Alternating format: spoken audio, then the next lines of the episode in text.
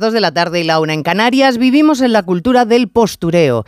El gobierno se escandaliza por una reunión de Feijó con los fiscales cuando sabemos que Pedro Sánchez se reunió con jueces, también cuando era líder de la oposición, pero en Ferraz, en la sede del partido, no en un hotel. Bochorno por el espectáculo en Madrid entre el gobierno central y regional por un quítame allá un puesto en la tribuna cuando aquí hemos visto ningunear no al gobierno, al jefe del Estado cada dos por tres. Gustavo Petro, presidente de Colombia, no quiere llevar frac esta noche en la cena de gala porque le parece un vestigio antidemocrático, pero él, que carga contra el yugo español, recibe encantado la Gran Cruz de Isabel la Católica, la que financió el viaje de los colonizadores. Y así todo.